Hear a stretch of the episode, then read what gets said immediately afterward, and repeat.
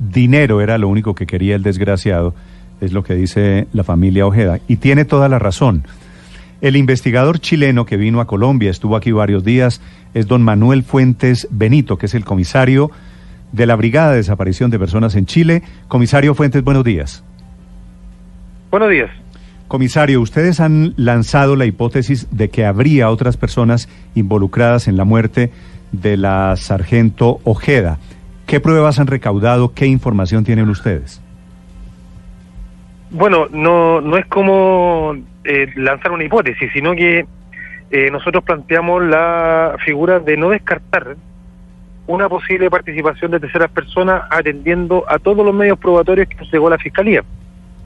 Eh, sin embargo, como le dije, nosotros acá en Chile vamos a seguir haciendo la investigación paralela con la Fiscalía y la Policía Nacional para entregar la mayor cantidad de pruebas que no dejen ninguna duda de que Ilse fue violentada física y psicológicamente y embaucada y engañada para poder eh, llegar a Colombia y, y este tipo de apropiarse de todos sus bienes.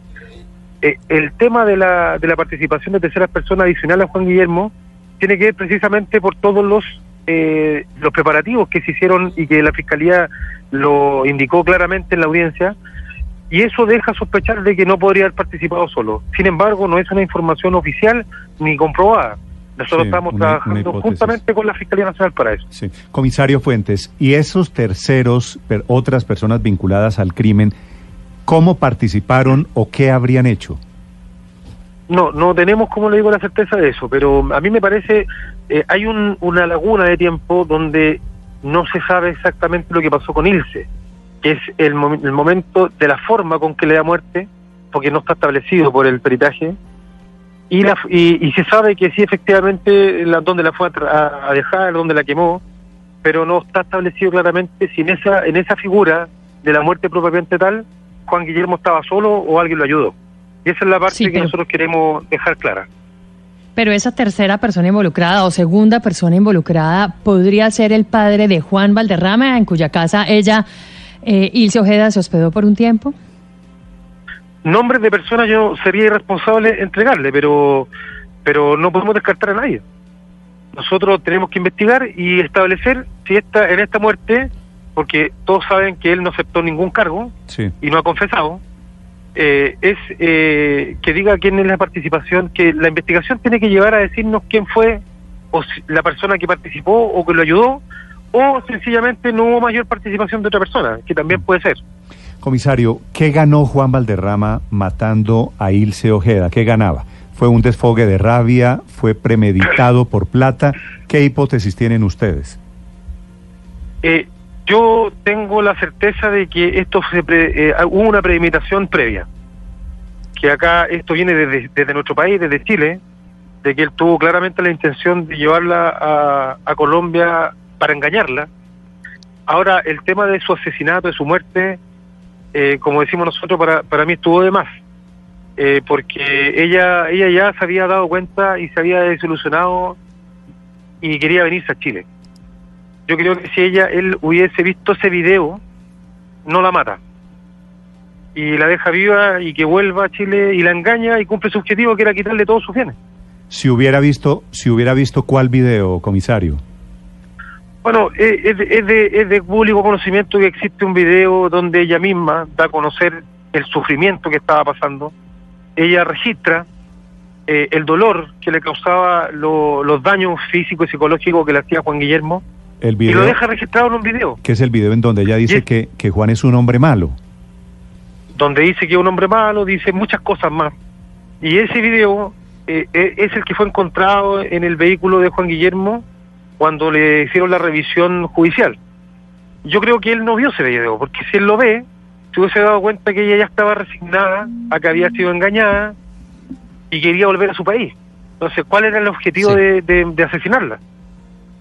Sí, investigador Fuentes, aquí desde Bucaramanga, eh, que le hemos eh, dado todas las pistas a este caso que estremeció tanto a Colombia como a Chile.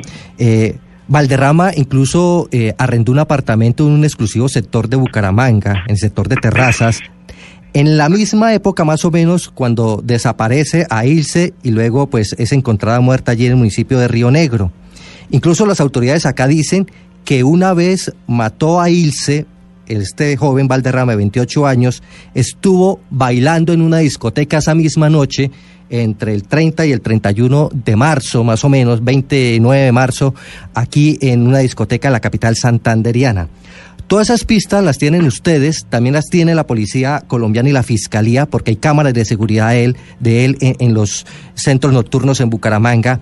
Eh, la idea es que posiblemente el padre o también otras personas que interactuaron con Ilse pueden estar comprometidas con la muerte de, de esta mujer chilena.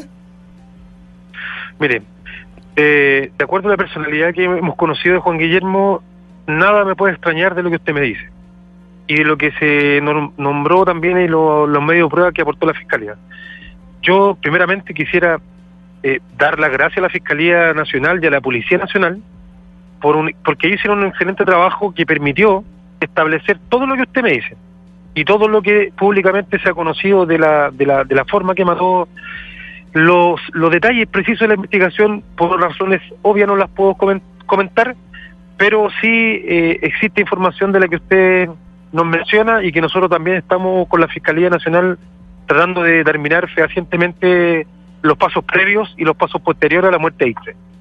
Comisario, eh, usted, usted nos decía que se habría podido ahorrar el asesinato Juan Valderrama si hubiera visto el video en el que en el que ella decía que era un hombre malo y que ya no lo quería y que se iba a ir. Pero en Colombia ha trascendido que Ilse, su compatriota chilena, había sacado un seguro de vida a favor de Valderrama por 100 millones de pesos. ¿Es eso cierto? Pues porque ese se podría ser un móvil, un motivo para él realmente terminar asesinándola. Claro, lo que pasa es que yo como le dije, para mí es una apreciación personal. De que eh, yo pienso que si él hubiese visto el video, quizás se hubiese sensibilizado y dicho ya le quité todo el dinero para que eh, asesinarla. Ahora lo que usted dice también es cierto y es parte de otra hipótesis, que en definitiva todos saben que eh, se apropió de todos sus bienes, aparte del seguro de vida que usted menciona. Y evidentemente hay una estrategia en querer asesinarla para poder cobrar ese seguro y eso también es, parte también de la investigación. Don Manuel, pero una precisión en este en este punto, ¿es ella la que saca el seguro de vida o es él el que le saca el seguro de vida a nombre de ella? Lo que pasa es que esa información es parte del, de la reserva de la carpeta de investigación y no se la puedo mencionar con detalle. Sí. Los, los bienes de Ilse Ojeda, ¿qué quedó de esa plata, de, de lo que ella recibió cuando dejó la policía chilena, todo quedó a nombre de él? Eso, claro. Eh, estamos con la Fiscalía Nacional, como le digo, determinando si acaso queda un excedente. Nosotros pensamos, por de acuerdo a todos los movimientos, que prácticamente se gastó casi todo el dinero. Pero estamos, acuérdense que compraron un vehículo, que se arrendaron propiedades de alto costo, y el tipo también gastó mucho dinero. Entonces, eh, hay que ver también si acaso existe algún excedente o no. De hecho, la Fiscalía solicitó formalmente el secuestro del vehículo en la, en, el, en, el, en la audiencia judicial. Y ese vehículo, aunque a pesar de que está a nombre de otra persona, todos saben que lo compraron con dinero de él. Comisario, ustedes investigan, están participando en la investigación porque eventualmente Chile tomaría alguna decisión o, pediría eventualmente la extradición del señor Juan Valderrama? Mire, yo como policía no me podría eh, pronunciar sobre la extradición. Sin embargo, como en el equipo de la fiscal, de la delegación chilena que participó en la investigación, nuestra fiscal eh, no tiene mayores intenciones en pedir la extradición por una razón muy muy objetiva. El delito no ocurrió en Chile, el delito ocurrió en Colombia, el sujeto está en Colombia y está detenido en Colombia. Entonces, eh, el principio de ejecución nos taca. Nosotros lo deberíamos solamente procesar a él por la desaparición. Sí. Y nosotros queremos a él procesarlo por el femicidio, por la desaparición, por la ocultación. Entonces, no tenemos ninguna duda que la policía y la justicia colombiana están haciendo lo correcto en el caso de Ilse Ojeda. Qué bueno. Y efectivamente ha sido una investigación que ha dado resultados rápidos. Estamos hablando de un delito que se cometió hace apenas algo más de un mes. Comisario Fuentes, le hago una pregunta final. Para usted, con ojos de chileno, hay una cantidad de detalles escabrosos alrededor de este homicidio. Eh, que la quemó, que la incineró, diciéndole al señor que era una res, que era una vaca, que se fue de rumba el día en que la mató, que la sedujo y que intentó todo, el desgraciado, como dice la hermana, por una plata, por un dinero. De todos esos detalles, ¿cuál es el que más los ha escandalizado a ustedes como, como investigadores chilenos? Mire, para nosotros ya, ya es doloroso que una compatriota haya sido víctima tanto de abusos psicológicos y físicos, patrimoniales, pero yo creo que lo, lo, lo más doloroso al minuto de ver toda la información es saber su resignación y su dolor. Ella estaba viviendo un verdadero calvario con este tipo. Y eso fue eh, eh, enterarnos de propia de propia vista, que nosotros mismos estuvimos viendo las pruebas, de que esa figura era así y, ella no tenía la posibilidad tampoco de pedir ayuda porque estaba como en contra de su familia, pero la familia nunca estuvo de acuerdo con que ella se fuera a Colombia. Y, y no tuvo ninguna opción. Y eso es lo lamentable, no haber podido tener a alguien que le pueda haber ayudado este tipo tuvo todo a su alcance, tuvo apoyo, tuvo la embaucó, tenía el dinero, ya, ya no había forma de que ella pudiera liberarse de ese destino lamentable que tenía.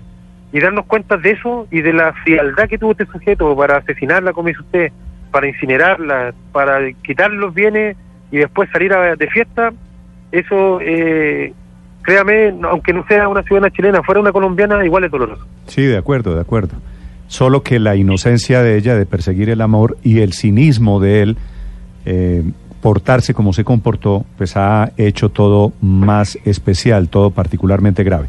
Comisario Fuentes, gracias por acompañarnos esta mañana para los oyentes de Blue Radio. Gracias.